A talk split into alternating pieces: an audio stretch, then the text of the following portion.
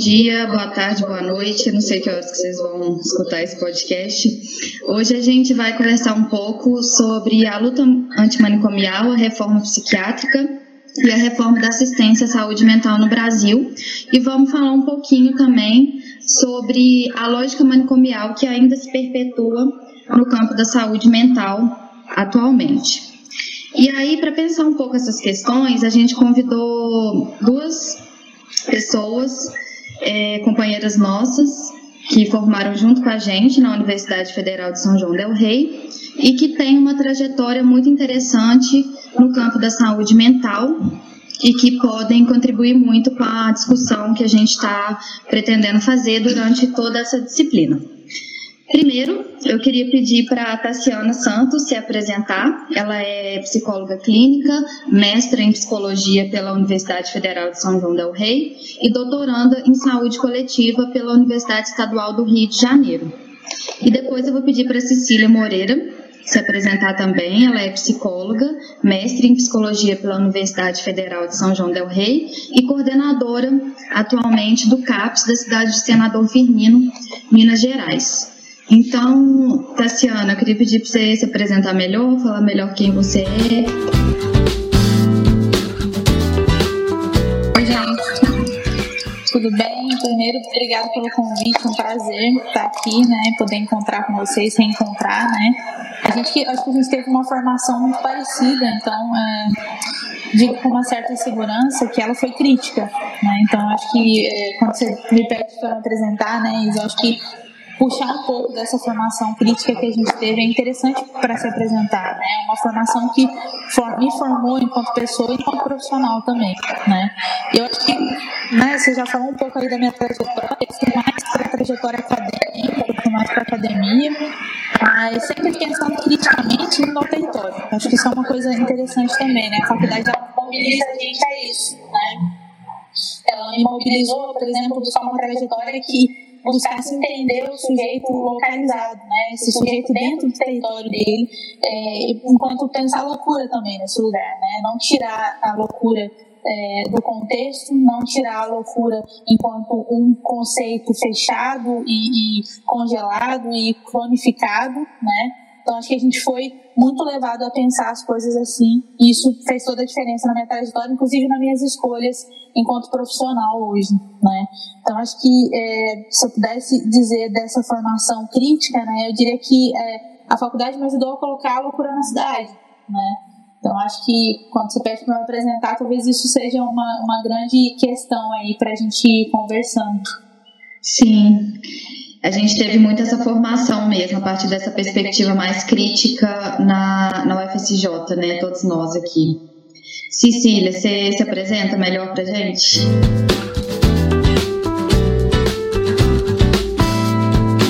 Bom dia, boa tarde, boa noite.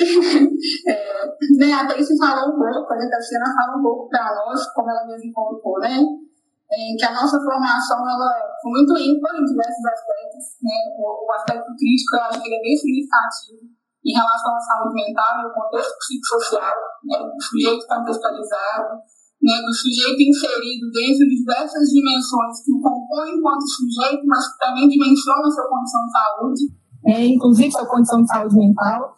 É, enquanto sujeito participante da, da, dos seus projetos de cuidado, né, e isso todo a partir de uma lógica é, se estrutura, se fortalece a partir do movimento de reformas, e aí eu acho que tem sido só foram algumas, e tem sido algumas. É, e eu acho que pensar nessa lógica, né, pensar na lógica dessas reformas e desse sujeito contextualizado, é, e na dimensão disso tudo do cuidado e pelas nossas atuações profissionais, né, assim, quanto que isso é importante. Né, na, na graduação eu tive também a oportunidade de participar de diversos contextos de inserção, é, de discussão sobre isso, mas principalmente, assim, né, a Teice, ela fala um pouco de uma inserção mais acadêmica, mais da pesquisa, talvez. Eu, talvez a minha contribuição seja no campo mais prático, né? Acho que o, o Brasil também participou muito disso, a gente esteve muito inserido né, na, na, questão da prática e em certa forma, aproximar a universidade da comunidade, né? o foco da, dos nossos estágios, da nossa participação, foi muito nesse sentido. É, e eu acho que isso contribuiu, assim, foi um divisor de águas, né? Eu acho que existiu é, cada um de nós antes das nossas experiências e existe hoje né, outras pessoas e profissionais a partir disso que a gente verifica. É, espero poder, de certa forma, compartilhar e contribuir, né, assim, porque é muito necessário a gente se fortalecer nesses lugares que a gente é, escolhe ocupar e também, de certa forma, assim, é, ocupar e se ocupar, porque a gente, a gente vem, é, a gente está aqui por algum motivo, a gente vem é, a partir de alguma tarefa, né, de algum propósito, e, e, dimensionar isso tudo dentro do campo da psicologia, das suas contribuições o contexto social é muito importante. Assim. Então, acho que a conversa hoje nossa pode é, é, contribuir muito nesse sentido. Boa noite ou bom dia a todos. É uma satisfação muito grande poder conversar com vocês novamente e é muito importante a gente estar aqui falando desse tema, falando desse assunto, né? É urgente a gente fazer constantemente esse debate, ainda mais nesse contexto, o atual contexto de muitas crises que a gente está vivendo, crise ética, política, epistêmica, sanitária. Então é, é, é, é mais que necessário, né? A gente está sempre refletindo sobre todas essas questões e conversando sobre as nossas práticas e as nossas atuações.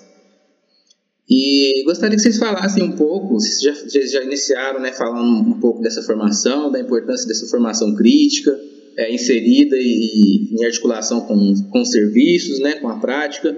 E vocês falassem um pouco também das pesquisas que vocês realizaram, é, as pesquisas de mestrado, né, mais especificamente, mas vocês podem falar de outras experiências de pesquisa também, vocês já realizaram, seja de iniciação científica ou de doutorado, até está no doutorado agora, falar um pouco como que essas pesquisas é, é, dialogam com o tema da reforma psiquiátrica, com o tema da saúde mental, para quais caminhos essas pesquisas apontaram. Que vocês comentassem um pouquinho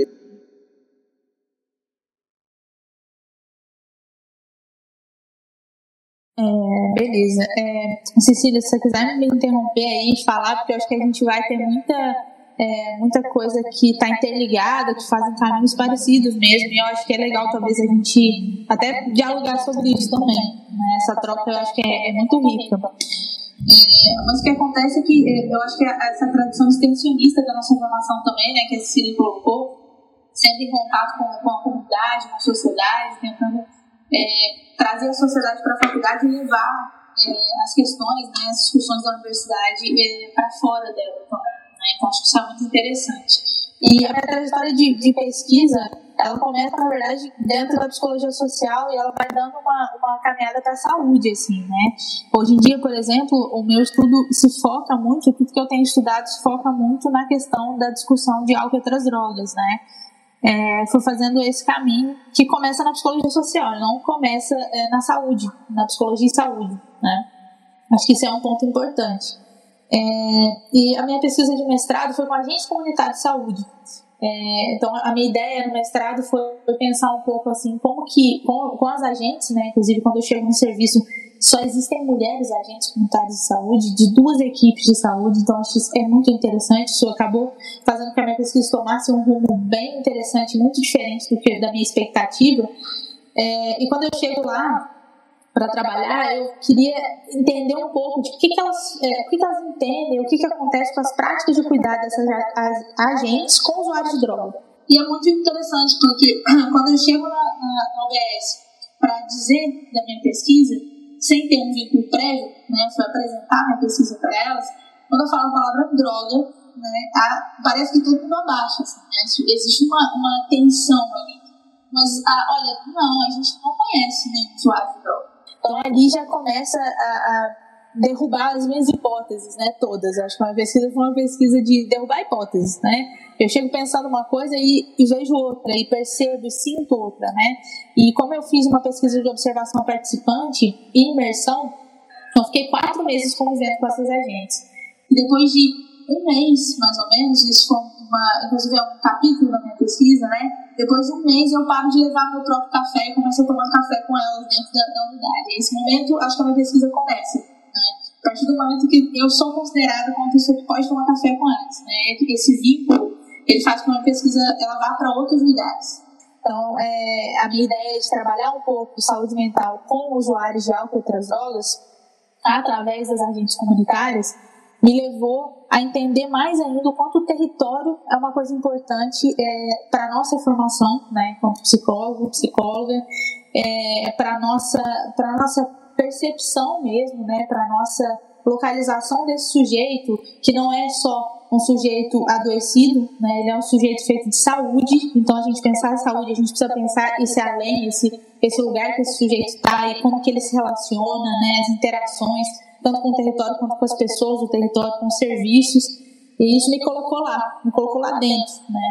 as agentes me colocaram lá dentro, né? então isso foi muito interessante. E aí o meu, meu caminho sai daqui e vai para o doutorado para pensar uma coisa que na verdade, eu não tinha pensado, né? Por mais que eu tivesse pensado em pensar as práticas com elas, entender um pouco das práticas, eu percebi que era difícil falar sobre práticas se eu não falasse com elas sobre significado, né? Mas o que, que significa droga, né? O que, que é essa palavra? É, e não necessariamente essa, mas é, eu escolhi, inclusive, para falar substâncias psicoativas, né? O que, que é isso? O que, que essas substâncias psicoativas elas estão significando para essas mulheres que trabalham no território e que quando escutam essa palavra se assustam demais.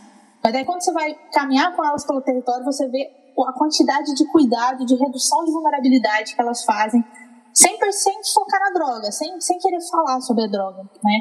Tem consequências? Claro que tem, né? Mas assim, o que elas conseguem de cuidado e elas não entendem como cuidado, porque o cuidado para droga é abstinência, né? Assim, pelo menos foi o que a minha pesquisa entendeu um pouco. Então elas entendiam assim: ah, se a gente está aqui, se a gente não está conseguindo fazer com que esse sujeito é abstinente, é, seja abstinente, né?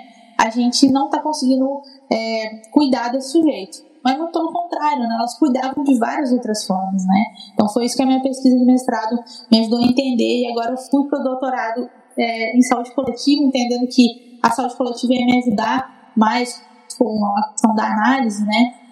Com os conceitos, com muitas, com, com material, mas com instrumentos para a campo, é, ia me ajudar um pouco mais.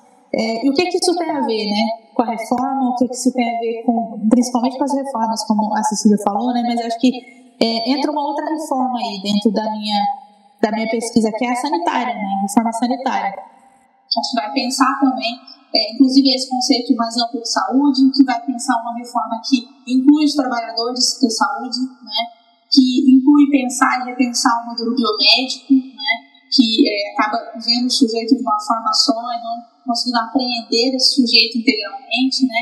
Então, assim, é, essas questões todas, elas vão aparecendo na minha pesquisa como um mobilizador da pesquisa, né, como uma coisa que me ajuda a, a conversar com esses profissionais, que me ajuda a, a, entender um pouco mais da história disso tudo, né? Assim, que, que me leva até pensar, até a saúde coletiva como uma, uma coisa para me dar alguns instrumentos. Né? E assim, eu acho que o ponto principal talvez seja o território. Né? É, quando a gente fala de, de reforma psiquiátrica, a gente está falando de serviços no território também, né? de serviços que estão localizados numa cidade cidade é, em que as pessoas que estão utilizando esse serviço, elas caminham pela cidade, elas devem caminhar porque a cidade também é delas, né? Então, quando a gente está falando desse serviço, está falando de reforma, acho que foi isso que, que, é isso que a minha pesquisa liga mais, né? Assim, que está mais ligada. E uma coisa super importante que eu usei muito também, que foi é, aquela história das tecnologias, né? Do, do Merri, que ele vai falar daquelas três tecnologias, né? A tecnologia leve, é, a leve dura e a tecnologia dura, né? E aí eu fui perceber que, assim, na verdade, é, ele falava assim, gente, falta nos serviços, né? Ele fala, falta no serviço tecnologia leve.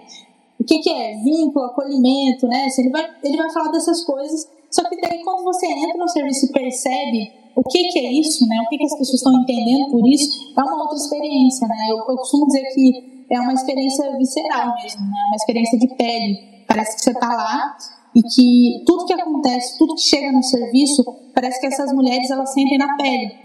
Até porque, além de serem profissionais de território, elas moram lá. Então, às vezes, os problemas que as pessoas do território estão passando, elas estão passando também. Né? É, então, eu acho que essa é uma grande questão é, para pensar a pesquisa. E eu sei que, assim, vou deixar esse gancho para seguir, porque eu sei que ela também tem uma discussão muito interessante sobre isso. Vou deixar ela continuar aí.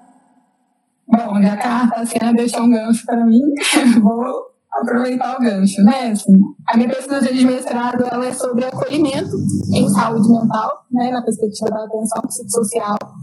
É, e aí eu faço toda uma construção desse acolhimento, de, né, que até então a gente vê como um conceito.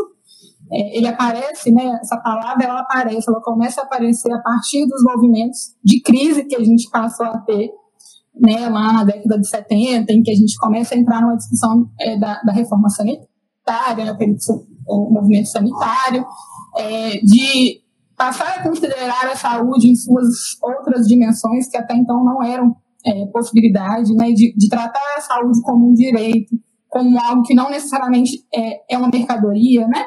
Então, assim, de como seria esse acesso a essa saúde, né, a, a, ao cuidado da saúde, como seria garantido isso a uma população que é plural, que é muito diversificada, que vive em contextos muito distintos e singulares, né? E aí, a partir desse, desse movimento sanitário, começa a se falar de acolhimento. A palavra acolhimento até então, ela estava muito relacionada a um contexto religioso, né?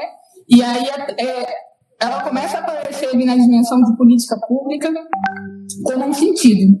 Falava-se em acolher sujeitos, acolher sujeitos em seus contextos, né? acolher sujeitos em sua subjetividade, para ter como, é, como, via de produção de cuidado, produção de saúde. Né? E aí, a partir desse sentido que aparece, é, atrelado, né, a palavra acolhimento, é, a gente tem todo um, um aparato social e político que se constrói baseado nisso, né, é muito uma tentativa de se humanizar a atenção, de se humanizar o cuidado, concomitantemente a esse processo.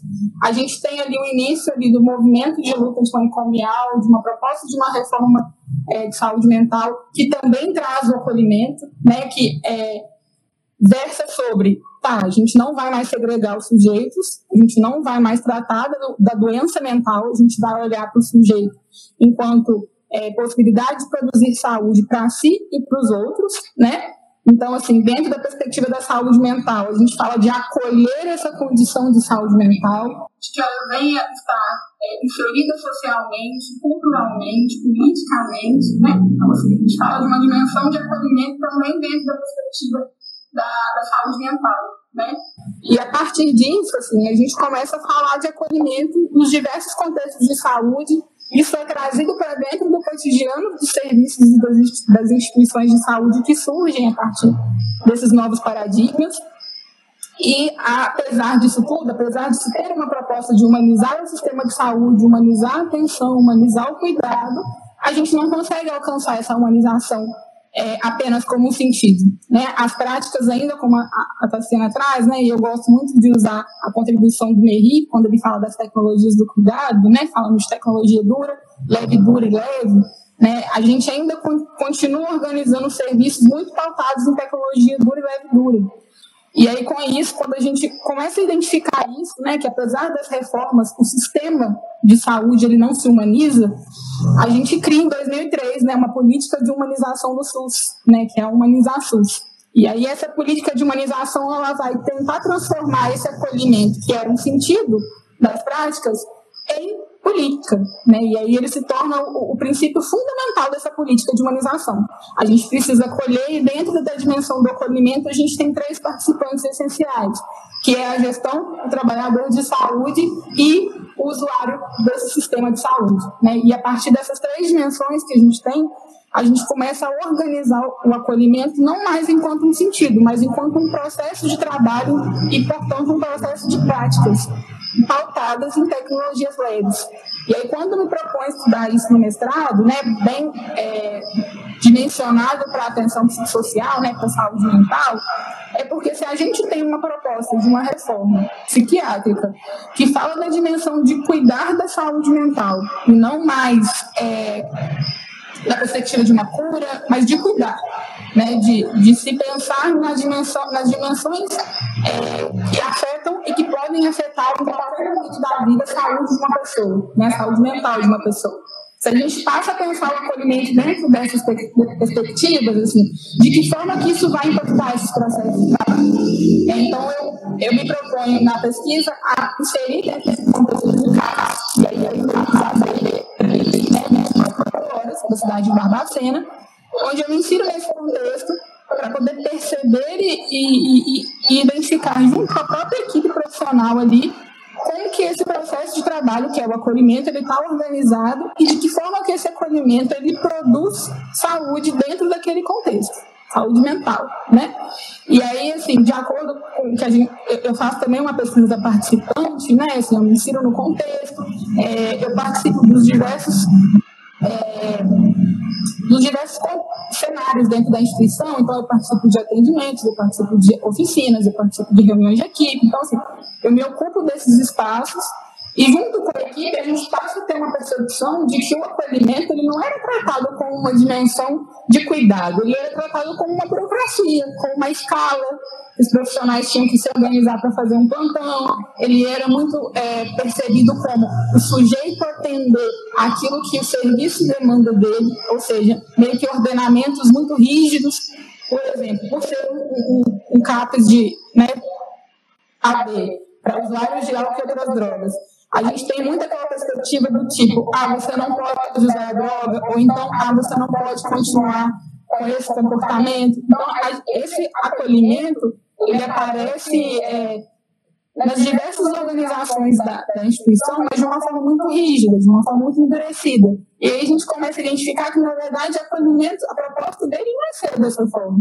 Né? E aí vem uma crítica, né? um olhar crítico, uma construção crítica de que, né, se a gente tem uma diretriz, um acolhimento enquanto política, que o coloca enquanto tecnologia leve, que nos convoca a redirecionar né, é, a reestruturar tecnologicamente o nosso trabalho, né, as nossas atuações. E isso não está acontecendo, por que, que isso não está acontecendo? Né? E aí, dando também, assim, proporcionando, possibilitando aos trabalhadores e aos usuários, porque eles também foram sujeitos participantes da pesquisa, a dimensionarem isso dentro do, da, sua própria perspectiva de cuidado. Que acolhimento não é só do sujeito, é também acolhimento entre equipe, entre pares, entre profissionais. E se eu não tenho um acolhimento a nível de gestão ou a nível de trabalhadores, muito provavelmente eu não ter um acolhimento a nível de sujeitos. É, e o quanto que uma coisa está muito atrelada à outra, principalmente no contexto que a gente tem do cuidado, né, com usuários de álcool e outras drogas, né, a imposição de um cuidado, a imposição de uma diretriz que o sujeito precisa seguir, assim, o quanto que isso violenta na condição de, de sujeito mesmo, na condição de subjetividade que escolhe, que deve escolher e que precisa escolher é, e tomar as suas decisões em relação à sua própria saúde. Assim. Então, na pesquisa aparece muito dessa dimensão enviesada do acolhimento, nos convocando muito do quanto que a gente precisa repensar isso e e reestruturar tanto as nossas práticas, mas também quanto as nossas políticas, né, que elas ainda estão em construção. E aí eu acho que vem e abre brecha para a gente também poder falar muito desse período de retrocessos, né, que a Tassiana mesmo coloca, que a gente tem uma agenda de retrocessos aí que começa em 2015, né, e de lá para cá a gente tem só cada vez mais aí retrocessos, né, e, e, e fragilidades aí na nossa, na nossa reforma, né, nas nossas reformas. Brezé também falou no início né, que a gente está vivenciando um período de crises, né, é, crise econômica, crise política, crise da saúde, né, crise social, e um contexto que de formas e proporções diferentes no, nos lembra muito, nos remete muito ao contexto lá da década de 70, né, década do, final de década de 60 e, né, e década de 70. Então, assim, mais uma vez estamos vivenciando um período de crises. E aí, o que, que a gente faz com isso? Uma excelente pergunta para a gente poder é, não responder, né? Mas para poder produzir reflexão, né? E para incomodar mesmo, né? Acho que a gente precisa ser incomodado em todos esses aspectos, né? A gente precisa ser, se incomodar e incomodar os outros, né? Exatamente. César, eu gostaria que você falasse assim, só um pouquinho do, do, do, do que, que seria as tecnologias dura, leve, dura e leve. Né? A, a Tassiana falou um pouquinho ali né, do, do acolhimento, do, do afeto, dos vínculos enquanto uma tecnologia leve, só para a gente entender um pouquinho melhor, pessoal que está ouvindo, que vai ouvir o podcast também, entender um pouquinho melhor, se você puder dar um exemplo do, do que seriam essas tecnologias. Sim, claro. É, né, assim, o Merri ele vai falar de tecnologias do cuidado, e aí ele vai né, colocar esses três tipos de tecnologias que, que compõem a nossa caixa de ferramentas, né? Que é aquilo, aqueles aparatos que o profissional de saúde, o trabalhador da saúde, vai poder utilizar na, nas suas relações de trabalho. E aí ele vai chamar de tecnologia dura aquela tecnologia que está muito pautada em saberes mais enrijecidos, né, em paradigmas mais deterministas. Então, e, e aí quando ele vai transpor isso para o contexto da saúde, né, para o contexto de um serviço de saúde, ele, por exemplo, vai usar o exemplo do estetoscópio, né? Paciente, que até então fica ali, a gente tem até aí todas as críticas em relação à tecnologia, né? Mas assim, ele vai falar, né? É, o, o, usuário do serviço de saúde ele vai chegar no serviço com uma demanda de saúde. E aí, como que essa demanda de saúde ela vai ser acolhida? Ela vai ser é, entendida pelo profissional que está atendendo aquele sujeito. Muitas vezes vai chegar na forma de, um, de uma queixa de algum sintoma, de alguma questão específica, e aí o profissional vai usar um aparato, né, uma tecnologia dura, para poder atender aquela demanda de saúde. E aí, muitas vezes, essa, essa tecnologia dura vai ser ou um equipamento médico, ou um equipamento da enfermagem, ou então, por exemplo, é, um receituário, né, descrever medicação, ele vai chamar isso de tecnologia dura. São essas tecnologias que ela não tem interação com a subjetividade, né, não, não tem interação com o sujeito. Ela tem interação com o sintoma, ela tem interação com, muitas vezes, a concepção de doença, do aspecto curativo. Então, assim, a gente vai ter a dimensão da tecnologia dura em que não leva em consideração o sujeito contextualizado, leva o sujeito particularizado. Né? E aí ele vai falar de uma tecnologia leve e dura, que ela é dura porque ela vai, de certa forma, levar em consideração esses ordenamentos rígidos, né? o saber médico, por exemplo, que é um saber mais estruturado, mais rígido, vai levar, por exemplo, em consideração o saber técnico, mensurado é, um pouco com uma escuta, com querer saber mais sobre esse sujeito, mas ainda assim muito pautado na utilização do, do, do endurecimento das técnicas. Né? Então ele vai chamar isso de uma tecnologia transitória, leve e dura. E ele vai falar de uma tecnologia leve, que é uma tecnologia das relações, em que ela se dá, ela vai ser possível a partir de um encontro com o sujeito. Né? E aí ele vai, vai até trazer um exemplo que ele é, pega do Guattari, né? Que ele vai falar do espaço intercessor, que é quando duas pessoas elas se encontram, no momento em que elas se encontram, um espaço é, né, assim, intermediário entre essas duas subjetividades se encontram e nesse espaço se produz saúde, nesse espaço se produz cuidado. E ele, esse espaço ele só é possibilitado quando a gente está disponível a se encontrar, não com as queixas do sujeito, não com a sua dimensão sintomática, mas com a sua dimensão de subjetividade. Quem é esse sujeito? Qual é a sua história? Por que, que essa demanda me chega? Mas o que, o que tem por trás dessa demanda? É, então, assim, é o sujeito com, com todo, tudo aquilo que o constitui enquanto, é, enquanto tal. Né? Então, ele vai falar que essa tecnologia leve é essa tecnologia das relações, do estar com, do, do, do construir junto, do produzir junto. E aí, a partir do momento que esse encontro se desfaz, o acolhimento automaticamente, necessariamente, se desfaz também. Porque o acolhimento ele existe a partir desse encontro. Mas isso não quer dizer que quando se desencontra, perde vínculo, porque o vínculo é o que sustenta a, e valida próximos encontros. Então, continuidade de cuidados. Basicamente isso queria aproveitar das provocações, eu fico pensando, né, César, assim, como é que você experimentou isso também, porque é, quando você fala, né, assim, do acolhimento, enquanto uma coisa que a gente sabe, a gente vai trabalhar com acolhimento enquanto essa coisa relacional mesmo, né, o quanto as burocracias vão transformando isso numa coisa é, da tecnologia dura ou leve dura, né, assim, vão, vão cronificando isso mesmo, né, vão, vão transformando isso numa coisa que o, o próprio... É, é a própria, o próprio profissional que entra no serviço tem dificuldade de fazer, às vezes pela burocracia, pelo tempo, é, por esse sujeito, como que ele chega também, né, assim, uma dificuldade de, de, acolher, acho que a nossa experiência vai mostrando, assim, você, enquanto uma pessoa que esteve no serviço, e eu, enquanto estagiária, durante esse tempo extensionista aí da faculdade, que a gente vai percebendo isso, né? O quanto as coisas elas vão ficando, ela parece que elas vão se transformando mesmo. É, isso vai dificultando, né, o acesso ao sujeito, né? Vai, vai permitindo que a gente acesse outras coisas, mas o sujeito ele vai ficando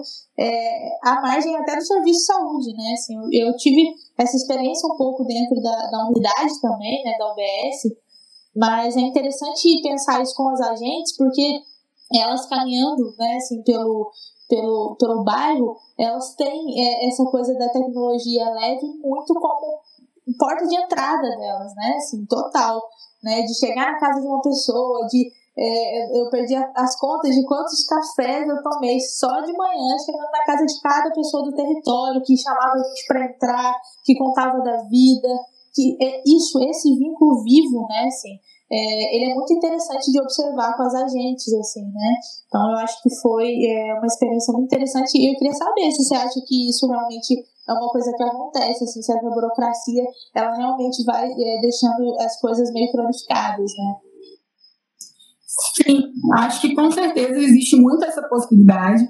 É, até porque né, os nossos serviços eles são organizados né, a partir de uma macropolítica, né, de uma política é, que, que, que que organiza, né, que ordena é, tanto a organização desse serviço, mas também a nossa atuação, a composição das equipes, né, isso é tudo muito determinado a um nível macro, é, e o quanto muitas vezes a gente tenta fazer esse macro caber dentro dos contextos específicos, né? Então, assim, está escrito lá na política, lá na, nas portarias ministeriais, alguma coisa, e a gente tenta encaixar isso totalmente dentro de um contexto outro muito específico, mesmo sabendo que os nossos contextos eles são muito é, singulares, eles são muito diferentes, né, plurais mesmo.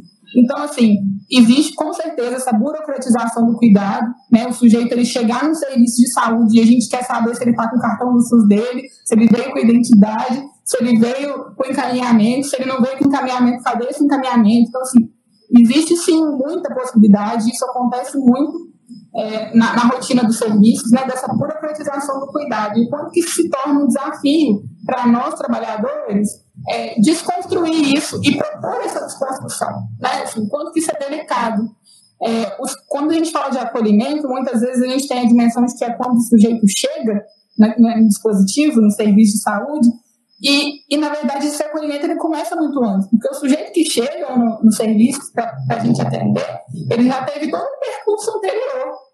E muitas vezes é um percurso cheio de violências, cheio de nãos, né, cheio de, de encaminhamentos de ah, não é aqui que você resolve o seu problema, é em outro lugar. Aí ele vai em outro lugar e não é lá também. Aí mandam ele para um terceiro lugar. E aí ele fica pipocando na rede, meio sem lugar, meio transitando com todas as suas questões de saúde. E aí o trânsito pela rede também se torna um sofrimento a mais, né?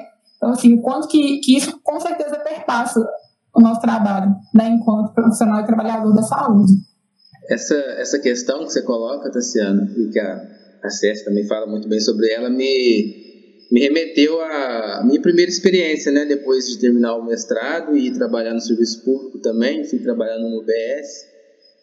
E tinha muitas demandas de saúde mental, umas demandas bem específicas, assim, para fazer acompanhamento psicossocial, né? Que seria interessante, seria importante que a gente fizesse o acompanhamento no território. E eu fui tentar fazer acompanhamento terapêutico no serviço, né? Porque eu acho que é uma, é uma, é uma experiência fantástica, é uma, uma, uma, uma prática, uma estratégia muito interessante. E a gente sabe o tanto que o acompanhamento terapêutico ele demanda uma disponibilidade, né? É, pesquisei o acompanhamento terapêutico no mestrado, usei muito das construções teóricas da Annalise Palombini, e ela, quando ela vai falar do acompanhamento terapêutico, ela fala de várias dimensões assim que são necessárias para a gente poder conseguir ter um AT. Né? E dentre elas, ela vai falar de uma disponibilidade para estar com o outro. Né? Uma disponibilidade que é, se desdobra para um encontro com um desconhecido, né? que não se limite é, aquele setting clássico. Né? Então, é uma característica muito marcante do acompanhamento terapêutico, a gente romper com esse setting clássico e é, transcender a dimensão terapeuta-paciente. Só que, às vezes, no acompanhamento terapêutico, você não consegue fazer um acompanhamento terapêutico em, em 50 minutos, né, em uma hora. Às vezes, você, você precisa passar uma tarde com, com, com a pessoa que você está acompanhando, você precisa passar uma manhã toda, né? E aí eu me vi diante dessas burocracias e aí eu, eu, eu percebi o tanto que é necessário, né? Não essa disponibilidade para estar com o outro, ela tem que estar para além do próprio terapeuta. Não é só o terapeuta que tem que ser disponível para transcender essa relação terapeuta-paciente. Toda a equipe tem que ter essa disponibilidade, ter um entendimento de que o que você está propondo ali também é uma prática de cuidado também, né? E aí essa sua fala me remeteu muito a isso. Né? Felizmente a gente, a gente tinha uma equipe muito boa lá e na medida que a gente ia trabalhando, a equipe ia entendendo a proposta e ia sentindo que aquilo também produzia efeitos e a gente conseguiu fazer com que esse entendimento dessa relação terapeuta-paciente é, for, é, fosse é, ampliada no entendimento de toda a equipe, sabe? E aí a gente conseguiu realizar alguns, alguns acompanhamentos terapêuticos, sabe? Mas, assim, é, é muito perceptível, assim, tanto que cotidianamente essa burocracia do serviço, a questão do horário muito rígido, a questão de você ter muitas demandas que chegam a todo momento, que chegam a todo dia, é, invadindo, sabe, essas, essas propostas que, que são inovadoras e que são muito necessárias no campo da saúde mental, né? Então, assim, a gente tem um desafio muito grande em conseguir fazer essas atuações assim nas nossas práticas cotidianas. Sim, pegando esse gancho do que você está falando, Marcos, é, eu queria pedir para as meninas falarem, a Cecília da prática dela atualmente no CAPS, né? E a Tassiana da mais falar um pouco mais da prática dela nos dois estágios que ela fez no CAPS 1 e no CAPS AD. É, para vocês, se puderem, trazer alguns exemplos práticos de como que esses desafios é, em relação ao acolhimento acontecem dentro de um serviço de, de atenção à saúde mental e como que vocês lidam com isso no sentido de, de ser uma de fazer um papel de resistência mesmo contra essas tecnologias duras e leveduras, né? Como que vocês conseguem como vocês conseguem driblar esses desafios e, e lidar com isso, assim, dentro dos serviços da, da RAPS?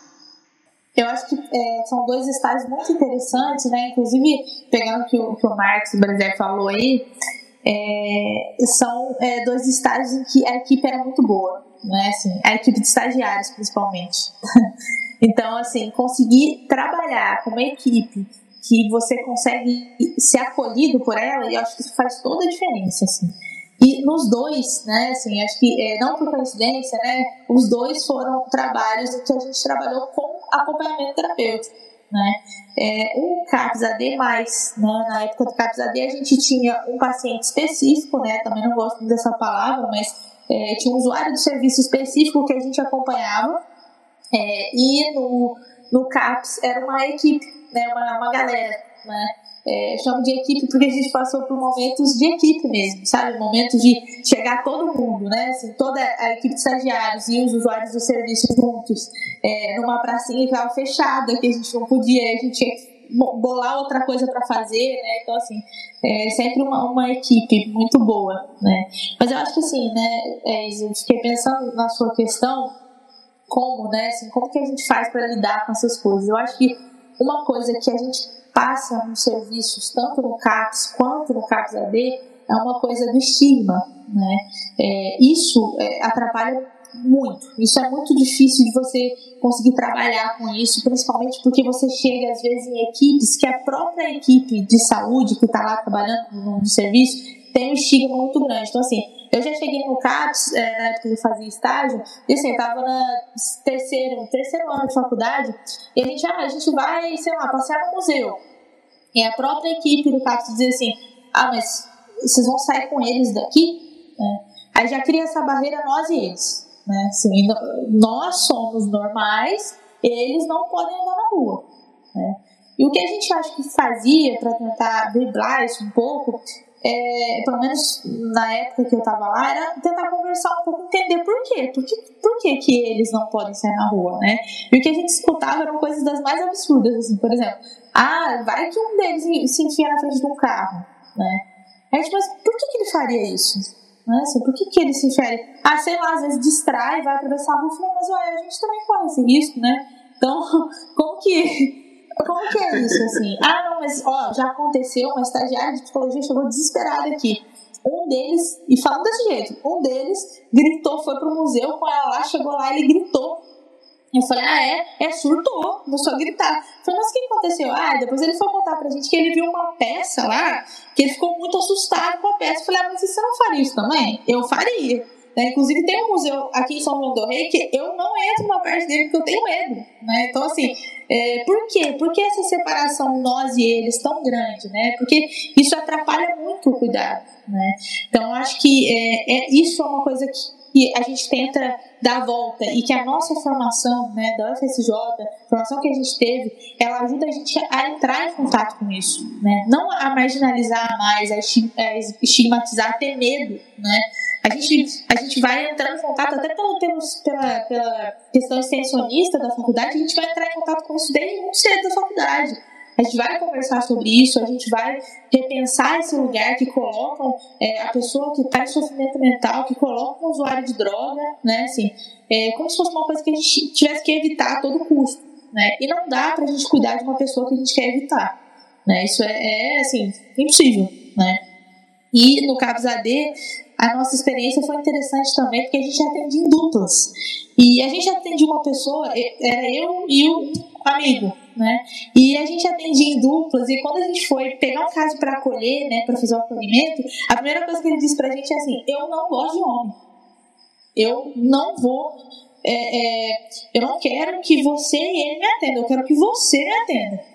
E aí o que a gente faz para tentar trabalhar isso, porque de fato era uma questão para ele que seria muito interessante ele ter uma outra, né, assim, uma outra perspectiva de homem, uma outra compreensão da figura, compreender assim, olha, mas a gente só trabalha em grupo. A gente não pode se separar, né? Isso é uma coisa do nosso estágio, isso é uma coisa que a gente tem que fazer. E aí ele diz pra gente assim, é, não, então eu vou ter que pensar, né? Eu vou ter que pensar. Na outra semana a gente chega no CAPS e quando a gente chega lá, ele chega perto de mim assim, fala meio baixinho assim e fala, ó, eu pensei, eu acho que vocês podem me acompanhar, mas se, essa, se esse cara, né, primeiro ele chamava ele de cara, se esse cara fizer alguma coisa para você que eu entender que é algum tipo de violência, eu não respondo por mim. Então, é, é interessante, ele já está dizendo pra gente assim, olha só, eu tenho uma questão aqui, né? Vocês têm duas, a gente tem duas possibilidades, a gente tinha ali duas possibilidades. A gente, enquanto dupla, podia sair e falar, não, a gente não vai se haver com isso, né? Ou vem cá, vamos, vamos acolher essa questão então, né? Que eu acho que é o que a Cecília falou, né? É a relação, né? Vamos acolher o que esse sujeito está trazendo ali é, de, de, de medos, né? É, ou a gente fazia isso, né? Ou a gente se afastava. E a gente não sabe muito bem né, o que, que esse afastamento poderia causar, porque na verdade ele já tinha uma espécie, um começo de vínculo comigo. Então, é, os dois movimentos né, poderiam ser ruins para ele, poderiam ser, é, poderia trazer essa quebra desse vínculo afetivo, que inclusive ele tinha muita dificuldade de construir com muitas pessoas. Né? Então, acho que esse trabalho de aproximação, de conversa, né, e assim, eu estou contando casos que foram interessantes, é, vou, muito entre aspas, que deram certo, né? Mas eu vou contar um que foi muito, muito específico, muito difícil. É, a gente fazia uma assembleia né, no, no CAPSAD. E era muito legal, né? Uma assembleia que todos participavam, né? Era um momento muito gostoso de pensar o serviço mesmo, de pensar como que, é, inclusive, no momento em que eles ficavam no serviço, como que eles poderiam mobilizar cuidados lá, autocuidados, né? Assim, ah, tinha uma pessoa que adorava plantar, então ela vai plantar. É, então tinha uma pessoa que não gostava muito de plantar, mas assim, ah, gostava de fazer uma outra coisa. E a gente foi tentar trabalhar isso com eles, né? Assim, só que tinha um problema. É, a gente às vezes acordava coisas na assembleia e tinha dificuldade de acordar com a equipe. Né? Então assim, é, imagina a frustração de você. A gente aqui, por exemplo, a gente faz um acordo, né? Ah, vamos então, nós quatro, todo, todo dia, né, às seis horas da tarde, a gente se encontrar para conversar sobre vários assuntos, para contar como é que tá a nossa semana, como está a nossa vida, né? A gente acorda isso, a gente faz um acordo sobre isso. E aí, sei lá, a primeira vez é, a Isa não pode vir, ela avisa, tudo bem. Aí a segunda vez ela já não aparece, não avisa nada. E aí a gente vai ficando frustrado sobre isso. Pô, mas a gente tinha um acordo né? E aí é interessante, porque a ideia da Assembleia, puxar uma Assembleia, era falar para vocês assim, olha, esse serviço, é, esse serviço funciona para vocês. Não são vocês que funcionam para o serviço. Né? É muito pelo contrário, o serviço funciona para vocês. E trabalhar isso, né, o serviço funciona para vocês, é muito difícil. Né? É muito difícil porque as burocracias do serviço, elas às vezes estão falando o tempo todo para o sujeito: não, não, a gente está. Não, vocês estão funcionando para a gente. Ó, tem essas regras aqui, a gente não vai mudar. Né? Então, é, eu acho que isso é o mais difícil e eu acho que também uma coisa que a gente escutava bastante durante a faculdade é que a reforma, né, principalmente a reforma psiquiátrica, aqui no caso, ela é uma reforma que vai pensar os trabalhadores de saúde também. Né? Se a gente não pensar a reforma, se os trabalhadores que entram no serviço né, não pensarem em reforma, é, os serviços substitutivos vão virar a mesma coisa. Né? Assim, é, não é porque a gente está de portas abertas que a gente não é um manicômio. Né? Não é porque a gente está de portas abertas que a gente é um hospital psiquiátrico. Então, assim, é uma reforma que ela precisa acontecer com os, os, trabalhadores do serviço também, né? E uma história bem específica que aconteceu comigo é que o CAPS, né, um deles, vou deixar vocês adivinharem qual, é, ele tinha um portão, né? E esse portão, é, é, tinha uma coisa portão. Ele ficava tanto tempo fechado que ele emperrava quando você abrir. Você não conseguia abrir. Né? Você tinha que fazer uma força absurda para abrir o portão. Né? Então, assim, é, eu acho que isso é muito simbólico, no mínimo. É um portão que ele fica tão fechado no serviço de portas abertas que ele não abre. Né? É, então, eu acho que isso é, é, é, muito simbólico. Assim, eu levei muito como uma, uma simbologia na época.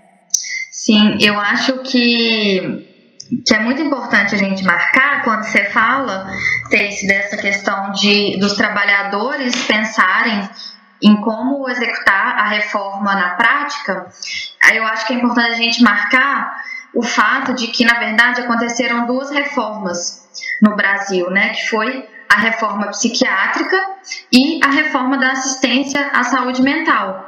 Porque na verdade, não foi só a psiquiatria, os psiquiatras revendo a sua forma de lidar com a loucura, de tratar a loucura, mas um conjunto de profissionais, né, é, psiquiatras, psicólogos, assistentes sociais, profissionais do, do, do direito, um conjunto de, de profissionais pensando coletivamente e agindo em, em prol de, de mudanças né, no, no campo da saúde mental, em prol de, e a partir daí foram acontecendo muitas mudanças legislativas na atenção que se dá aos sujeitos em sofrimento psíquico. Então, é, eu acho que a gente precisa pensar nessas, nessas duas reformas mesmo e num movimento coletivo, assim e não só não só mudar os serviços, porque senão acontece, a gente cai nisso que você falou, assim, de reproduzir o manicômio dentro dos serviços substitutivos e reproduzir todo o aparato manicomial é, dentro desses serviços que foram criados. E aí a gente não muda nada, né? Então, pegando aí pelo que vocês né, estão falando, assim, fiquei pensando em algumas coisas ouvindo vocês falarem. É, com o período de reformas. Né? A gente tem reformas políticas, sociais, paradigmáticas, a gente tem reformas dos serviços de saúde, né? pensando na reforma psiquiátrica, a reforma dos serviços de saúde mental, ali, os dispositivos de assistência.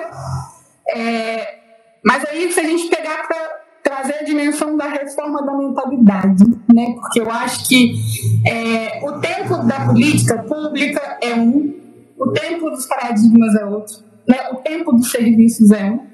Mas o tempo das mentalidades, eu acho que ele é um pouco mais complexo, porque a partir das políticas públicas, né, a partir se você transforma a macropolítica, ela vai incidir sobre as micropolíticas, né? Isso vai ter, vai gerar uma transformação. E aí isso aconteceu, né? A gente, tanto que a gente tem uma reforma aí dos dispositivos de assistência, uma reforma assistencial. Mas apesar disso, apesar também dos movimentos de reforma eles partirem de trabalhadores, eles terem muito a perspectiva do, do, trabalho e do quanto que esse trabalho até então não produzia saúde, né, produziam outras coisas, mas não saúde. E isso também é uma pauta muito significativa para os movimentos, né? É, o quanto que a mentalidade né, as mentalidades nisso tudo, é, o quanto que ainda elas estão em processo, né? Porque o tempo delas, elas demandam mais tempo para mudar. E aí que eu acho que a dimensão de que ah, a reforma psiquiátrica ela começou há mais de 30 anos, e aí aquela coisa, a gente tem que reformar a reforma? Como que é isso? Né? A gente tem que repensar é, aonde que se fragilizou e a gente talvez não tenha se atentado tanto, é, ou então a gente se atentou, mas a gente não não procurou novos sentidos, novos direcionamentos para essa reforma seguir o seu curso? Porque, assim, é, naquela, né, há, há 30, 35 anos atrás, fazia muito sentido para aqueles trabalhadores todas essas reformas que foram construídas e vieram a acontecer nesse tempo. Né? Fazia muito sentido isso há 35 anos atrás. Hoje em dia, os sentidos são outros. As relações de trabalho são outras, é, os paradigmas são outros, porque eles estão em constantes transformações né? Mas a gente ainda esbarra a questão da mentalidade. O trabalhador que ainda está dentro do serviço, para ele ainda é muito delicado, dentro de todo um contexto é, de, de, trabalho, mas também dentro de todo um sucateamento. E aí a gente tem que colocar de que ah, o SUS ele, ele aparece, ele, ele, ele, ele surge como uma proposta, ele se consolida, mas ele já começa subfinanciado. E a gente muitas vezes não fala de financiamento, né? Assim, o quanto que isso é importante também a gente tocar. Por quê? Você propõe toda uma transformação, mas eu não, não é, organizo o financiamento disso à altura daquilo que tem a proposta. Se eu já começo um projeto de reforma subfinanciado, a probabilidade dele se enfraquecer no meio do caminho é muito grande. E é isso que vem acontecendo. Né? Assim, cada vez mais a gente percebe um sucateamento do SUS, do SUAS, né? e o quanto que isso fragiliza as relações de trabalho, as relações de cuidado e o quanto que isso nos faz, justamente por essas limitações todas, é, recorrer àquilo que é, o que, que nos é mais fácil, muitas vezes, né? É sujeitar a, a pessoa que a gente atende, né, o usuário do serviço, a violências impor para ele aquilo que ele tem que fazer, porque, entre aspas, isso é mais rápido. Entre aspas, é, isso não me demanda tanta articulação, porque aí eu trabalho com a dimensão da ordem, de eu dizer e impor para o outro aquilo que ele deve fazer. Né? Então, assim, nisso eu acho que a gente esbarra e, e, a gente consegue também refletir um pouco do porquê que as práticas manicomiais elas ainda perduram. Né? A gente ainda vivencia um tempo dessas mentalidades. Né? Ainda tem, isso está acontecendo, isso rola muito, porque dentro de um serviço que é novo, que é dentro de uma perspectiva que é nova, que ainda está em construção, mas que não recebe o financiamento é, de acordo, né? Assim, em que a gente não tem uma formação ainda que privilegia as tecnologias leves, a gente ainda fica muito é, apegado né, ao, ao tecnicismo mais endurecido da, das atuações. Assim. Acho que isso tudo interfere no nosso trabalho. Né? Por exemplo, eu já atuei em CAPS AD como referência técnica e hoje eu atuo dentro de um CAPS 1 como coordenação. Né? E também sou suporte de coordenação num serviço residencial terapêutico. Né, que são três serviços diferentes que compõem a nossa rede de atenção psicossocial e que têm como proposta o acolhimento de sujeitos em sofrimento psíquico, né? Então, assim, é, um desses serviços, ele, ele aparece enquanto proposta dentro de um, um, um projeto de desinstitucionalização. Então, a gente fala de fechar o hospital psiquiátrico, de redirecionar os modelos de atenção. Então, então, se eu quero redirecionar um modelo de atenção, eu preciso criar novos modelos. E aí a gente cria um modelo que é como se fosse uma, né, uma república de, mora, de ex-moradores de hospital psiquiátrico. E aí o quanto que esses sujeitos eles chegam ali com a sua história carregada de violência, carregada de sofrimento, e o quanto muitas vezes, é, por já terem essa vivência, por já terem isso muito instituído na sua subjetividade, assim, quanto que a tendência é continuar reproduzindo a lógica hospitalar, manicomial, dentro de um serviço residencial terapêutico, é, muito, é, é uma possibilidade muito grande. Assim. O quanto que os trabalhadores eles não têm uma crítica sobre esse trabalho, porque não faz mais sentido da mesma forma que fazia há 35 anos atrás. Quem trabalha hoje na saúde não é a mesma galera que trabalhava, é, necessariamente a mesma galera que trabalhava há 35 anos atrás. Né? São novos profissionais, são outras formações, são outros sentidos. E muitas vezes a gente não leva isso em consideração. Então, quando eu chego, por exemplo, num serviço, é, né, assim, muito numa relação de coordenação, né, eu encontro, por exemplo, um CAPS 1 de uma cidade que atende é, outros cinco municípios, então a gente atende uma região um pouco mais ampliada, em que a gente tem o CAPS como um lugar de punição de funcionários, de sujeitos e de comunidade. Como assim? Todos os funcionários que, entre aspas, não deram certo em lugar nenhum eram trabalhadores do CAPS.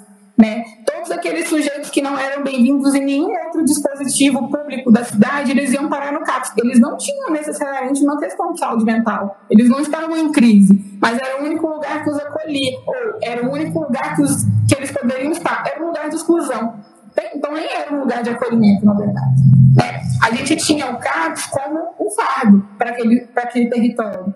E aí quando a gente, né, quando é, eu, eu me insiro nesse espaço, nesse contexto, em que eu vou entender um pouco dessa lógica, e que a gente vai repensar esse lugar no território, muito na intenção de transformar essas relações, assim, que era um grande desafio, porque tava, era muito instituído, né? Então, assim, qualquer tentativa de mudança seria é, boicotada necessariamente dentro daquele contexto, né?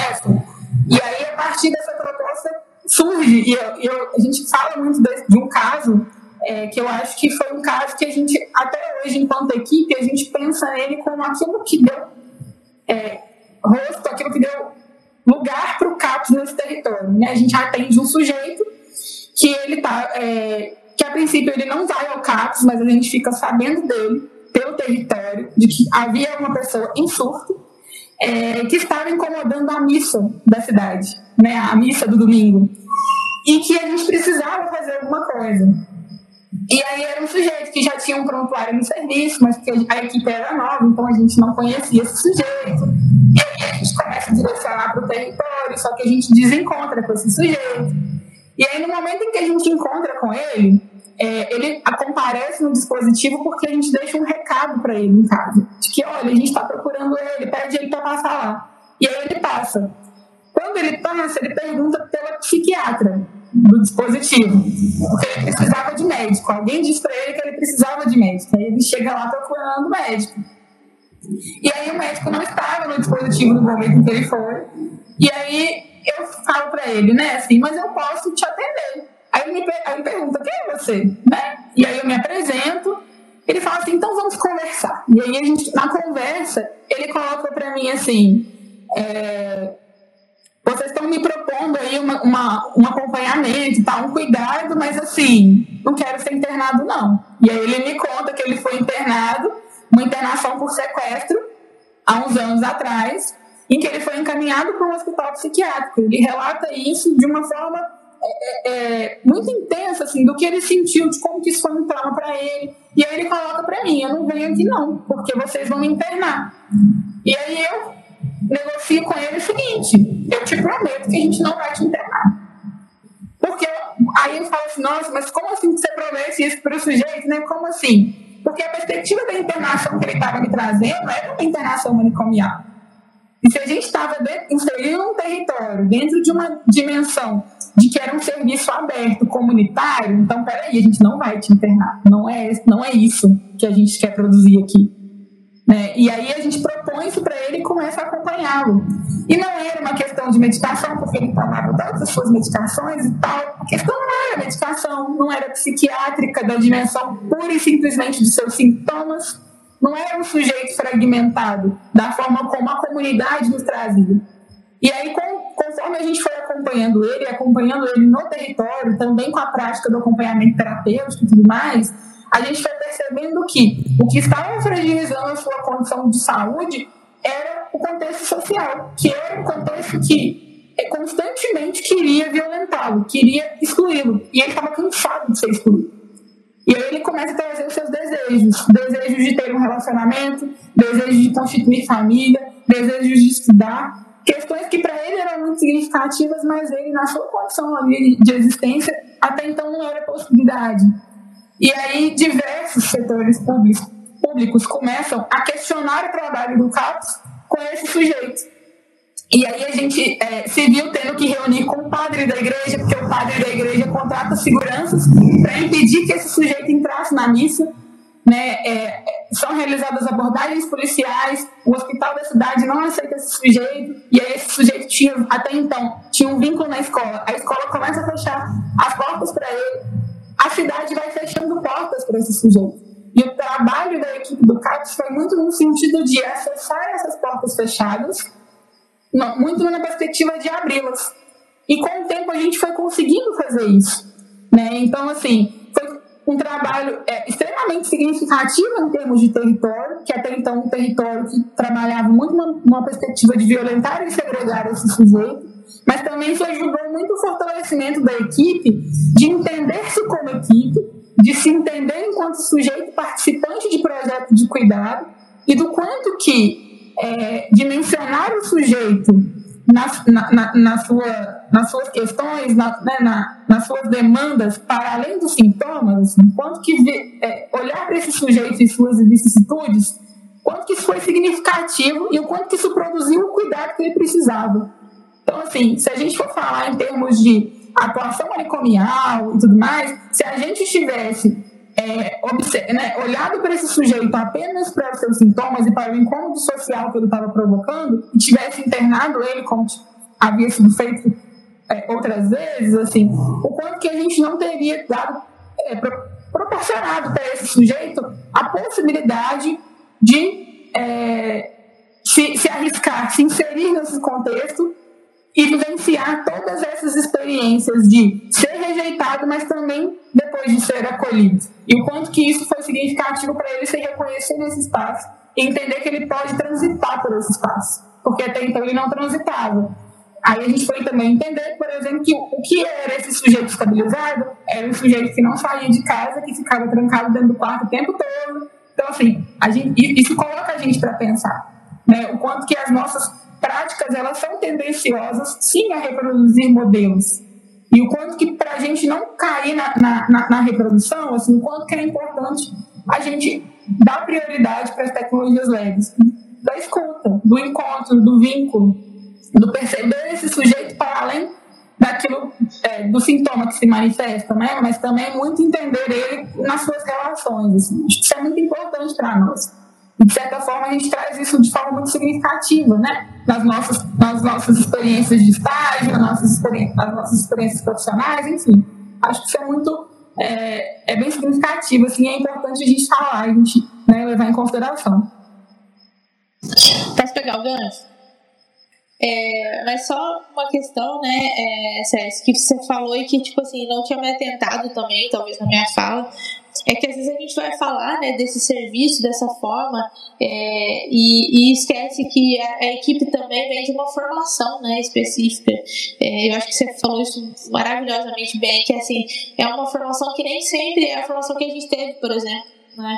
E aí as propostas né, assim, do, do serviço de saúde é pensar uma formação continuada, é pensar uma educação permanente, né? É fazer com que essas pessoas elas tenham acesso também a uma formação que vai proteger até a saúde mental dessas pessoas, né, do, dos trabalhadores do, do serviço, né, que é lidar com essas coisas não é fácil. Né? Então, pensar a saúde mental, pensar essa formação que pode ajudar né, no acolhimento, a discussão de casos, discussão em equipe, né, contribuições, e não é uma coisa só multidisciplinar, né, porque toda equipe pode ser multidisciplinar. É difícil a gente achar uma que seja inter, né, assim, que realmente trabalhe junto, que consiga conversar, que consiga se acolher, né, porque o dia a dia do serviço, de fato, não é fácil, né, assim, é, principalmente que às vezes os casos chegam lá com isso, com histórias muito marcadas, né, com vínculos quebrados, né. Muita gente já chega, acho que você contou um caso específico de uma pessoa que chega falando que não quer internação. Mas quantas pessoas, imagino que você deve ter acolhido, que diziam para você, eu quero internar, né, eu quero ser internado, ou assim, que a família chega falando assim, ó, oh, é, é internar, é caso de internação, precisa internar, né. Então, assim, eu acho que isso também é um desafio muito grande é, para a equipe, para pensar isso em equipe, assim. É, eu acho muito interessante os casos que vocês trouxeram. Eu acho que, que se, é, como a Thaís falou antes, a gente sempre tem, o profissional sempre tem duas escolhas, né? Uma de olhar para o sujeito a partir do estigma, a partir da, da doença, olhar para a doença, né, e não para o sujeito. e outra de olhar para o sujeito e para as possibilidades que ele tem diante da vida, né?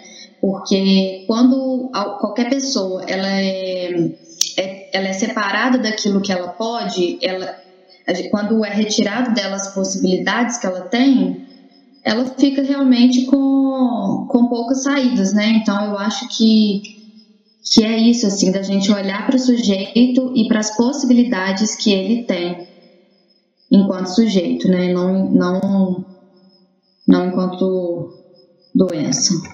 Esse caso que a Cécia conta, Dona, me lembrou um caso, eu vou contar só um pedacinho dele, que ele é longo, mas é só uma partezinha só, né? De uma paciente também, né? Que é, acompanhava ela, é, teve a proposta do acompanhamento terapêutico, né? E dentre as muitas demandas, né, que que ela tinha, no acompanhamento terapêutico também a gente tentou é, pensar é, ela enquanto um sujeito integral, olhando para as questões de saúde física também, não só para as demandas de saúde mental, e ela se queixava muito de, de, de, de, questões de vista, né? Ela queria fazer um óculos e tal, e parece que ela já estava anos tentando fazer óculos e não conseguia, assim, sabe? E aí a gente, não, então vamos colocar isso é, enquanto um projeto terapêutico singular, enquanto é, uma, uma demanda urgente de, de, de, questão de saúde física, e a gente conseguiu fazer esse óculos para ela.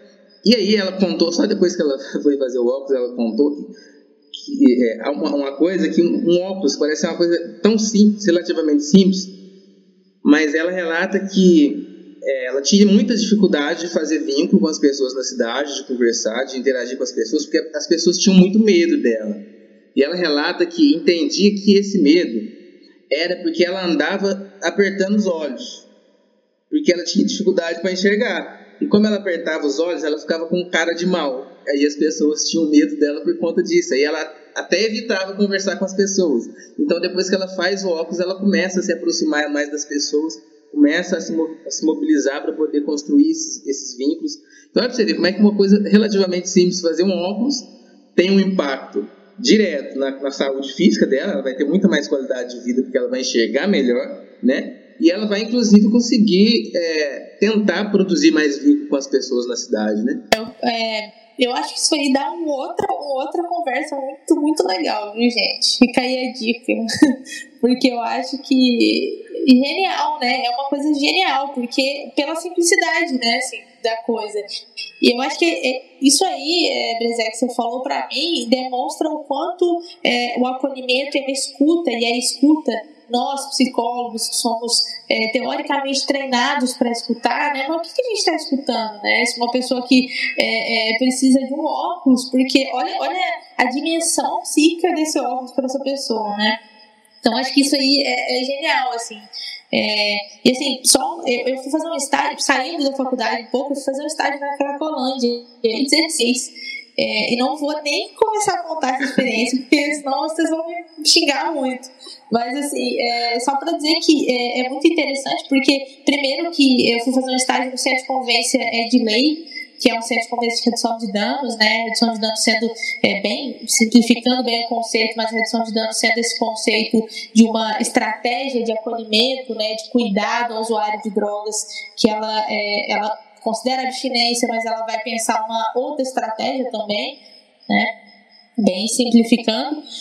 Mas a gente foi, e quando a gente chega lá, é, a gente chegou no serviço, o, o um dos psicólogos que estava lá perguntou pra gente assim, tá, o que, que vocês entendem por, por, é, por redução de danos? Aí ficou eu, a Maria e a Amanda, assim, as três psicólogas que trabalhavam com redução de danos olhando pra cara dele, falando, e agora? O que, que a gente vai falar pra esse cara? E aí a gente começou a falar um tanto de coisa, né? Começou a falar, falar assim, não, beleza, a gente tá com ideias conectadas, agora vamos lá no bairro da Luz, né? Eles não chamam de Caracolândia, eles chamam de bairro da Luz, que é o nome do bairro. E aí a gente, ah tá, vamos lá no bairro da luz. Aí de repente a gente se depara com a Cracolândia. Né? E aí ele começou a contar pra gente, ele, ó, seguinte, não, vocês não entram, não vão poder entrar aqui descaracterizados. Então, assim, entrem com a gente, porque é, se vocês estiverem descaracterizados, eles vão, vão olhar para vocês, vão saber que vocês não são daqui, vão querer saber. Enfim, é, anda com a gente e a gente vai falar que você é do serviço. Né? Aí eu fiquei pensando assim, quanto de violência essas pessoas já sofreram para elas é, olharem para pessoas novas entrando lá é, e saberem que essas pessoas não são de lá e que podem fazer mal para elas. Que essas pessoas, inclusive, vieram fazer mal para elas. Essa é a premissa. É a primeira coisa que eles consideram. E quando você diz essa questão do óculos, foi muito interessante. Quando eu entrei, é, um, um, cara chegou perto de mim, assim, muito alto, com uma, uma blusa, assim, debaixo do braço, falou assim: Aqui, você é daqui não, né? Aí eu falei: Não. Aí ele, mas o que você tá fazendo aqui? Aí eu fui contar pra ele que eu tinha que fazer um estágio, redução de danos, enfim, que eu tava ajudando a distribuir os insumos, né? Aí ele falou assim: Ah, tá. É, eu também não sou mais daqui. Né? Eu, eu morava aqui, morei muito tempo, e aí, com de braços abertos, eu consegui sair daqui, né? Aquele programa é, que infelizmente acabou, que era um programa que tinha como base a redução de danos também. Eu saí daqui, mas eu venho aqui todo dia.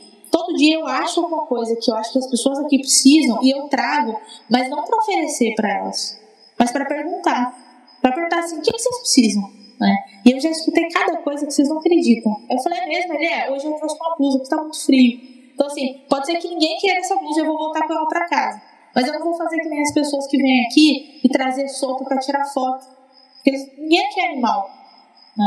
E, e aquilo, aquele frio em São Paulo, né? Assim, você fica olhando para. Eu fiquei até meio desconcertada, assim, e aí me fez repensar assim, mas o que, que eu tô fazendo aqui, né? Será que, que eu vim. É, que que eu, será que eu vim tirar alguma coisa dessa população? E aí ele entregou, saiu com a blusa dele e tal. E aí várias pessoas foram se aproximando, a gente foi conversando e todas elas diziam a mesma coisa, né? Assim, diziam assim, ah, é, as pessoas vêm aqui oferecer as coisas pra gente, tem coisa que a gente não precisa. E a diferença é que teve gente, inclusive eles gostam muito da galera do, do Edley, teve gente que chegou pra gente e falou assim, do que, vocês precisam? E é uma coisa simples se você perguntar pra pessoa, né? Assim, é uma coisa assim, do que, você precisa? O que, que eu posso te oferecer com, com, com a minha formação? Né? A pessoa pode olhar para sua cara e falar assim: ah, você é psicólogo, nada, você não pode me oferecer nada. Pronto. Né? A gente parece que a gente vai tentar enfiar alguma coisa na pessoa, né? ao invés de escutar. E aí ele falou, ele me contou uma história interessante. Ele falou assim, por exemplo, quando o de braços abertos foi foi colocado aqui, né, quando começou o programa, a gente já ficou meio assustado, né? O que essa galera tá fazendo aqui? Aí eles tiveram um processo de formação, né? A gente pode acompanhar até de agente comunitário. E eles falaram assim: o mais legal é que essa galera chega pra gente e pergunta assim: o que, que vocês precisam pra gente montar a tenda aqui? Aí a gente fala pra eles assim: banheiro. E aí eu, eu sempre me pergunto isso. Eu jamais, jamais ia pensar que uma pessoa que eu tô oferecendo um tipo de cuidado precisa de banheiro. Porque eu tenho banheiro em casa. Isso não é, isso para mim é básico, pra gente é básico, para eles não é, eles não têm, né? E assim, se a gente for pensar a higiene, se a gente for pensar um lugar privado, né, assim, essas pessoas não têm, e a gente pode começar a tratar a saúde mental daí. Né? A gente pode começar a pensar vínculo daí. Então, eu acho que assim, isso é uma outra conversa, mas eu acho que quando, quando o Brezé falou, acho que isso é extremamente importante para a gente pensar até essa tecnologia leve, esse acolhimento, essa escuta, né? Porque parece que a nossa escuta, é, quando está com o outro, ela tem muito ruído, né? Assim. Vocês poderiam falar um pouco, né? A Cecília falou é, no início, né, de que desde 2015 a gente começou a vivenciar uma onda de retrocessos, né, que se intensificaram com o atual governo. Eu gostaria que vocês falassem um pouco de como vocês veem é, os desafios para a atuação nesse momento, os desafios para a reforma psiquiátrica, como vocês têm visualizado isso nas práticas cotidianas, nas leituras, nas pesquisas. Comentar um pouco sobre isso. É, primeiro que eu acho que assim, eu já puxei para o lado da, das drogas, né, da política de drogas, então eu vou falar, Cécia, e eu acho que talvez a gente possa até dialogar nisso, né, se falar mais da, da da questão da reforma, talvez, né? até para não ficar muito repetitivo. Eu acho que a gente, tá, a gente trabalha na mesma perspectiva, né, com acesso. A gente está trabalhando com usuário de álcool e outras drogas há algum tempo. É, mas eu acho que o grande retrocesso, né, pelo menos dois para a política de drogas especialmente, são os retrocessos da, da retirada da redução de danos como possibilidade de cuidado, né, é, isso é muito sério, né, porque é, a gente tem pesquisas do mundo inteiro, né, falando sobre isso, falando da importância é, da redução de danos enquanto perspectiva, enquanto praxis, né, é assim, é, então tá documentado, né, se não é uma coisa pouco documentada, inclusive tem muita coisa, e a gente vê o quanto tem dado certo. Né, o quanto esse cuidado pela redução de danos tem dado certo, tem feito sentido, né?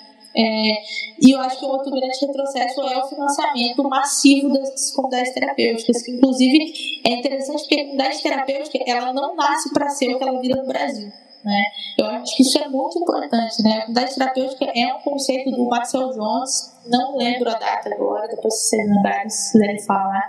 É, mas ele cria essa comunidade justamente para ser uma comunidade para interação. Ele cria essa comunidade para socialização de pessoas que estavam em internação. Né, para que essas pessoas não fossem mais isoladas, é, marginalizadas, para que elas interagissem em comunidade. Né? para pensar o que a gente chama hoje, talvez, é, dentro do serviço de reinserção social, né? o que é um conceito interessante também né, de pensar.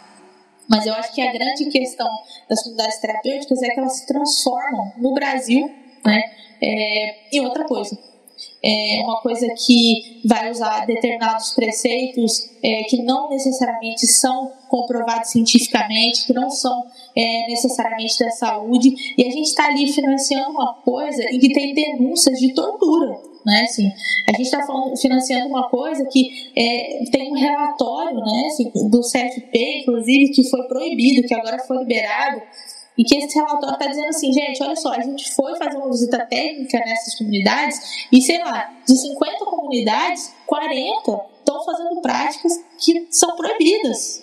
Né, práticas que ferem direitos humanos, práticas que né, ferem o sujeito em diversas dimensões. Né, é, teve denúncia de tortura, teve denúncia de cárcere privado, teve coisas assim absurdas. E a gente está financiando isso nessa nova política. Né. Tem uma acho que para a política de drogas, essa, esses dois pontos, eles são pontos muito sérios. Né? São pontos que, que, inclusive, aí eu acho que, como a Cecília já falou, enquanto se financia massivamente as comunidades terapêuticas, é, existe um subfinanciamento dos serviços substitutivos, um desmonte mesmo. Né? É, então, eu acho que isso é muito sério, muito para a política de drogas. É, tem todos, acho que a maioria dos. Tem especificamente tem um autor né, que fala de redução de danos, o nome dele é Luiz Fernando Toffoli.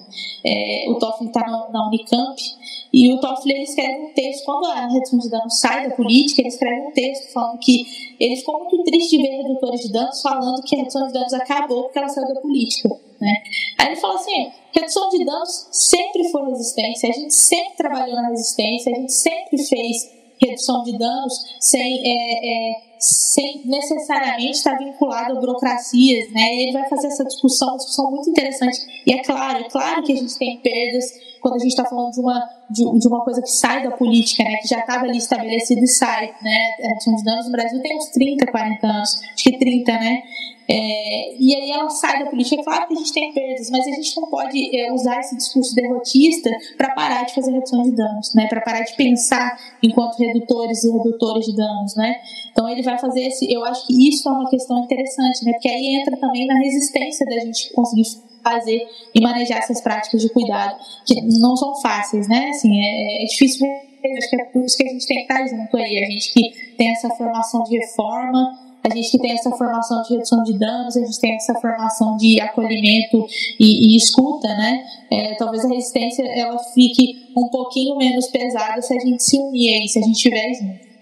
Então, muito pegando por isso que a terceira falou, eu acho que os pontos que a gente tem, é, talvez, que impactem de forma mais significativa os serviços hoje é a questão do financiamento. Né? Hoje a gente tem um financiamento três vezes maior voltado né, para as comunidades terapêuticas e eu acho que isso é uma observação muito interessante que a Tacena traz, né, que é, eles pegam os nossos serviços, os nossos serviços, das, das nossas reformas, né, da, da, da, nossa dimensão de cuidado e transformam enviesam ele em outras coisas, né, e aí usam os nossos nomes.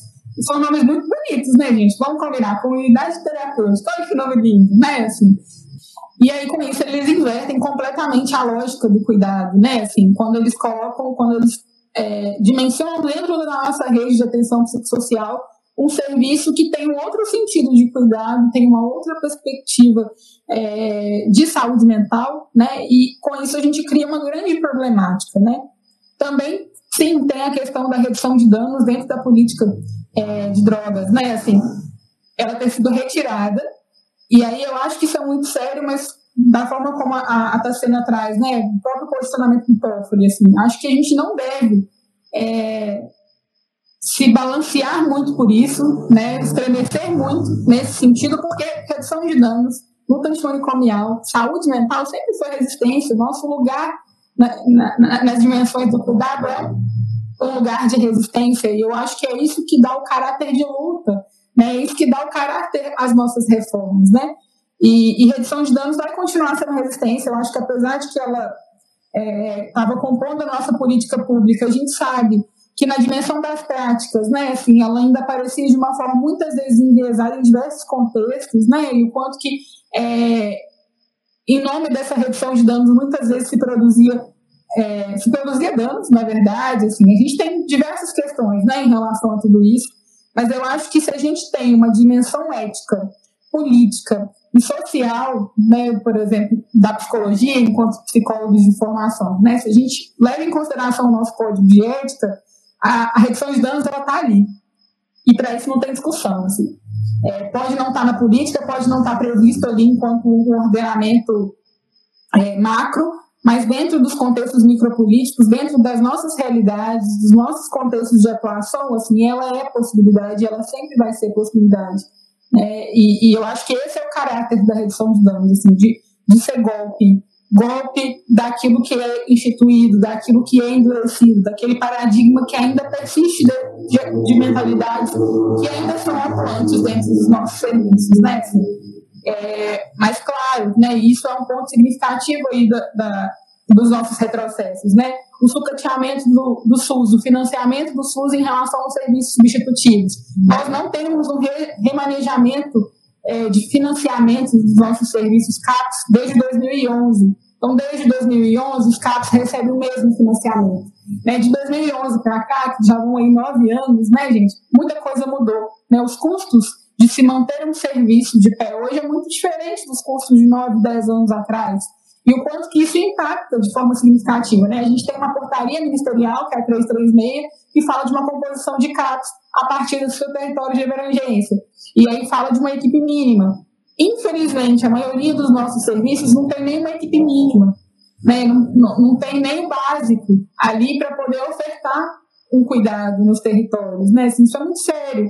Né? É, se a gente pensar dentro da lógica dos retrocessos, o quanto que isso significa em termos de reforma, em termos de potência dessa reforma, assim, eu acho que a gente consegue, e aí é uma outra discussão, eu acho que valeria um outro encontro, para a gente dizer do porquê que a gente chegou onde a gente está em termos de reforma, por que, você se fragilizou tanto e em que lugar dessa trajetória toda que a gente moscou um pouco, assim. É, e, e tendo essa percepção hoje, assim, e, e estando aqui né, para essa conversa de hoje, mas também tendo profissionais em processos de formação, nós ainda, enquanto profissionais, também em processos de formação, eu acho que é muito importante que a gente leve em consideração de que, assim, o que, que a gente vai fazer diante de tudo isso que se torna tão emergente? Né? A gente vai continuar aceitando esses retrocessos e, e tá, a gente não vai fazer nada sobre isso? Ou a gente vai sempre trabalhar é, enquanto militância, enquanto resistência, mas até que ponto também trabalhar no lugar da resistência, da militância, não nos violenta dentro de um contexto que é violento. Né? E o quanto que é difícil, dentro desses contextos, manter, manter-se fortalecido para resistir o tempo todo. Também faz parte do processo de resistência é, descanso. E é estranho, às vezes, falar disso, né? mas a gente precisa falar dessa dimensão, porque isso também é cuidado. A gente luta, luta, luta, mas a gente também cansa um pouco. Mas o cansaço ele não pode estagnar, né? O cansaço tem que ser uma tomada de fôlego. E aí, assim, é, da gente pensar qual que é a direção. Por que, que eu estou me formando? Por que, que eu vou atuar? Qual que é o meu lugar nisso tudo? A que venho? Por que estou? Por que permanecerei? E onde eu quero chegar com isso, assim? Porque não é só se formar, né, e entrar no mercado de trabalho. Eu acho que é muito mais do que isso se a gente não tem uma implicação ético, política e social, eu acho que a gente tem que repensar o nosso lugar. Né? O nosso lugar enquanto é, profissional de formação mesmo. Assim. Eu acho que várias conversas aí se tornam possíveis a partir dessas provocações. Eu acho que o encontro de hoje é muito para nos provocar. É muito fácil a gente sentar aqui e falar de retrocesso, e falar do que está dando errado, e falar do que não está certo, porque está cheio de coisa errada acontecendo, está cheio de absurdo acontecendo, a gente sabe disso, a gente está cansado de ler sobre isso. E aí vem a questão, quando é que a gente vai começar a agir em relação a isso? E como iremos agir? Como iremos nos organizar enquanto categoria profissional, categoria política e categoria social? Assim. Porque aí a gente traz para a discussão as, todas as dimensões da reforma, né? que é, é, é a dimensão assistencial, é a dimensão política, sociocultural e é a dimensão técnica, teórica, básica, de paradigma mesmo. Assim. Os nossos paradigmas eles precisam ser repensados, eles precisam ser revistos, não no sentido de que eles estão errados, mas de que o direcionamento que eles estavam tomando talvez não tenha sido é, para os tempos que a gente vive o suficiente, de que forma que a gente pode repensar esses paradigmas e redirecioná-los para que eles se tornem novamente potentes, né? Porque eles são potentes, né? A gente sabe disso, a gente vê tanto de pesquisas que são produzidas aí, que, que nos comunicam cada vez mais a potência da redução de danos mundialmente, né, mundialmente aí a potência de uma reforma psiquiátrica, de um cuidado em saúde mental, né, o quanto que é significativo as nossas atuações em relação a tudo isso. Então, assim, acho que é muito na perspectiva da gente ter esse posicionamento crítico, de que não está pronto de que há, há algo a se fazer. Fizeram por mim antes e o que, que eu posso fazer a partir disso que fizeram né? Enfim, fica aí para a gente pensar. Eu acho maravilhoso a gente fechar com essa provocação que a Cecília colocou, porque esse é justamente essa é justamente a ideia que a gente quer discutir na semana que vem, que é a próxima aula e a última último dia de aula dessa disciplina, assim. O que fazer agora é, como resistir, quais estratégias de resistência podemos usar diante dessa tentativa, de todas essas tentativas de desmonte da, das políticas de, de atenção psicossocial à saúde mental. Então, eu acho que com essa provocação a gente fecha muito bem essa conversa ótima e, e fica aí para é, a gente pensar mesmo, né? Como nos organizar e como, como resistir é, isso que a Cecília falou, entender aonde que a gente moscou, mas e agora ver o que, que a gente pode fazer com isso. Que alguma coisa a gente tem que fazer, né? É, a gente sempre pode resistir, sempre existe essa possibilidade. Então vamos, vamos pensar junto. É, eu acho que a gente precisa também, né? Vamos à luta, mas não esquecendo que toda luta é afeto, né, gente? E afeto, a gente sabe como, como os bons psicólogos aí, e a gente precisa cuidar né? Assim, então, eu acho que é, isso é uma, uma dimensão que a gente às vezes deixa de lado, né? Assim, é esse cansaço, né? Esse, esse cansaço, cansaço que, assim, é de tentar, de ver as coisas se desmontarem, a gente vai faz de novo, e aí é, é, bem difícil, assim, né? Então, eu acho que a gente precisa cuidar desses afetos também. Sim, o militante da luta não foge à luta, né? Então, que sigamos e sigamos juntos, fortes e resistentes. Sim, vamos de mãos dadas. Gente, nossa, muito obrigada por terem participado e trazido tantas contribuições maravilhosas, tantas experiências, é, exemplos das práticas de vocês. Muito obrigada mesmo. Foi ótimo. Acho que vai contribuir muito para a gente continuar pensando nesses temas que a gente se propôs durante essa disciplina.